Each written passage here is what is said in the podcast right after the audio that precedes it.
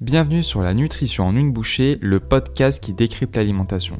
Je m'appelle Samuel Charby, je suis nutritionniste et expert en nutrition humaine spécialisé dans le sport. J'entends très souvent en consultation la question comment fait-on juste pour composer une assiette idéale? Ensemble, je vais vous expliquer les astuces simples pour réaliser un repas gourmand, diététique et rapide, que ce soit chez vous, au travail ou bien lors d'un déjeuner professionnel. Si vous n'avez pas suivi les épisodes sur les macronutriments, je vous conseille de les écouter pour ne pas être perdu sur les explications. Le plus clair du temps, lorsque vous êtes au bureau, on choisit la simplicité par manque de temps. Pour certains, vous avez vos habitudes chez votre restaurateur préféré, votre club sandwich ou la pasta box identique tous les jours, et pour d'autres, les restes du repas de la veille pour emporter au travail. Comme vous le savez, l'équilibre alimentaire repose sur trois fondamentaux basés sur les macronutriments avec une pointe de plaisir alimentaire car ne l'oublions pas, c'est l'essentiel au moment de se mettre à table. Prenons l'exemple du repas que vous achetez au commerce en bas de votre travail. Il est tout à fait faisable de composer un menu qui vous plaise pour les carnivores comme pour les végétariens. Dans un premier temps, vous allez choisir votre source de protéines. Elle peut être animale ou végétale, ou bien l'association des deux en fonction de vos goûts. Parmi ces sources, on retrouve bien sûr les légumineuses dans le rayon des boîtes de conserve, comme les lentilles, les fèves, les haricots rouges, noirs et blancs, les pois cassés, mais également les pois chiches, le tofu, le sétan et certains fruits à coque. Pour les amateurs de viande, il sera plus pratique de se tourner vers des tranches de dinde, de poulet ou de jambon. Faire tout de même attention à la liste des ingrédients pour ne pas prendre un produit avec de l'ajout de sucre et si possible avec une réduction de sel. Pour les bourses un peu plus élevées, vous avez la possibilité de prendre de la viande de grison ou de la viande de bœuf séchée, très faible en matière grasse et riche en protéines. Les autres sources de viande comme le bacon, la rosette, le saucisson sont souvent très riches en graisses saturées. Si vous êtes plus adepte du poisson, pas d'inquiétude, il y en a pour tout le monde. Pour plus de praticité, je vous conseille de privilégier le thon, le maquereau et la sardine en conserve. Ils peuvent bien évidemment être assaisonnés avec de l'huile, du coulis tomate, des olives et tout ce que vous souhaitez. Si ces propositions ne vous mettent pas l'eau à la bouche, pas de souci, il y a encore une possibilité. Vous pouvez faire le choix de prendre une plaquette de saumon ou de truite qui, disons-le entre nous, est moins onéreux et a finalement quasiment le même goût. Ces aliments sont de très bonne qualité nutritionnelle grâce aux oméga 3 et oméga 6. En choisissant votre source de protéines, celle-ci vous assure une meilleure satiété au long de la journée. Ensuite, passons dans un second temps au choix de vos glucides complexes. Si vous ne disposez pas forcément de beaucoup de temps pour déjeuner, je vous conseille de vous réfugier vers l'aliment le plus français de tous, je pense bien sûr au pain. Le pain de mie aux céréales et au seigle qui ne présente pas d'ajout de sucre, en plus d'être plus nutritif avec le type de farine utilisée, est une bonne alternative. Vous pouvez aussi vous rabattre vers une baguette du même genre et ses dérivés.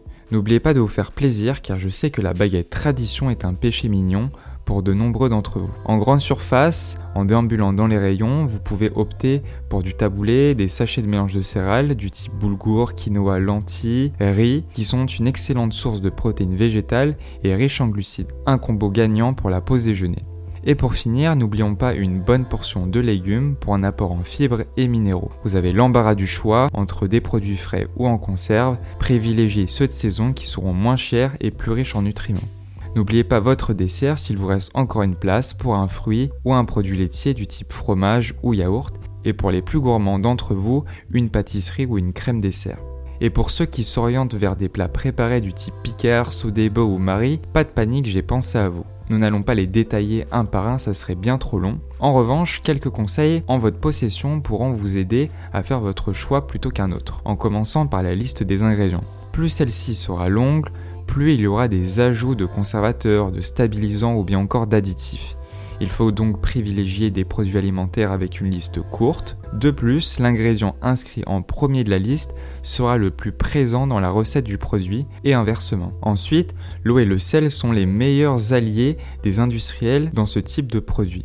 Ils permettent de donner du goût et de conserver et ainsi de retenir l'eau des aliments, ce qui fait que celui-ci sera plus lourd sur la balance sans pour autant qu'il soit plus rassasiant pour vous. Pour finir le sujet, je vais aborder la problématique des repas au restaurant. C'est souvent le choix du bistrot au coin de la rue, et si vous y allez souvent, votre restaurateur ne manquera pas de vous sortir la fameuse phrase Eh chef, je te mets la même chose que d'habitude Donc faisons un point tout de suite sur les choses à mettre en place. Tout va se jouer sur l'entrée. Profitez-en pour débuter votre repas avec un plat léger du type légumes, carpaccio de bœuf, ceviche de poisson. Il peut s'avérer qu'une salade soit plus calorique avec l'ajout d'autres ingrédients comme la sauce blanche, le fromage, etc.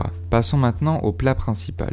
Si vous choisissez une pièce de viande, je vous conseille de privilégier trois types de viande qui sont les moins grasses. Tout d'abord la dinde qui contient maximum 4 g de matière grasse pour 100 g. Il est préférable de choisir l'escalope ou la cuisse. Le poulet fait aussi partie des viandes les plus maigres. Il faut juste éviter de manger la peau car on peut facilement atteindre les 12% de matière grasse et le bœuf qui est à privilégier si vous prenez de la bavette, du rhum steak ou bien du faux filet qui n'excède pas 5% de matière grasse. On n'y pense pas forcément mais le mode de cuisson joue un rôle essentiel. N'hésitez pas à demander la cuisson utilisée pour votre viande ou votre poisson. Par exemple, un poisson au beurre blanc sera sûrement plus calorique qu'un poisson cuit en papillote. Pour les accompagnements, il est conseillé de privilégier les cuissons simples et de limiter l'ajout de matière grasse comme par exemple du riz blanc, des pommes de terre cuites au four, etc. Soyez raisonnable sur votre consommation d'alcool car très calorique. Vous pouvez prendre une citronnade, un soda zéro, un jus ou l'eau de votre choix.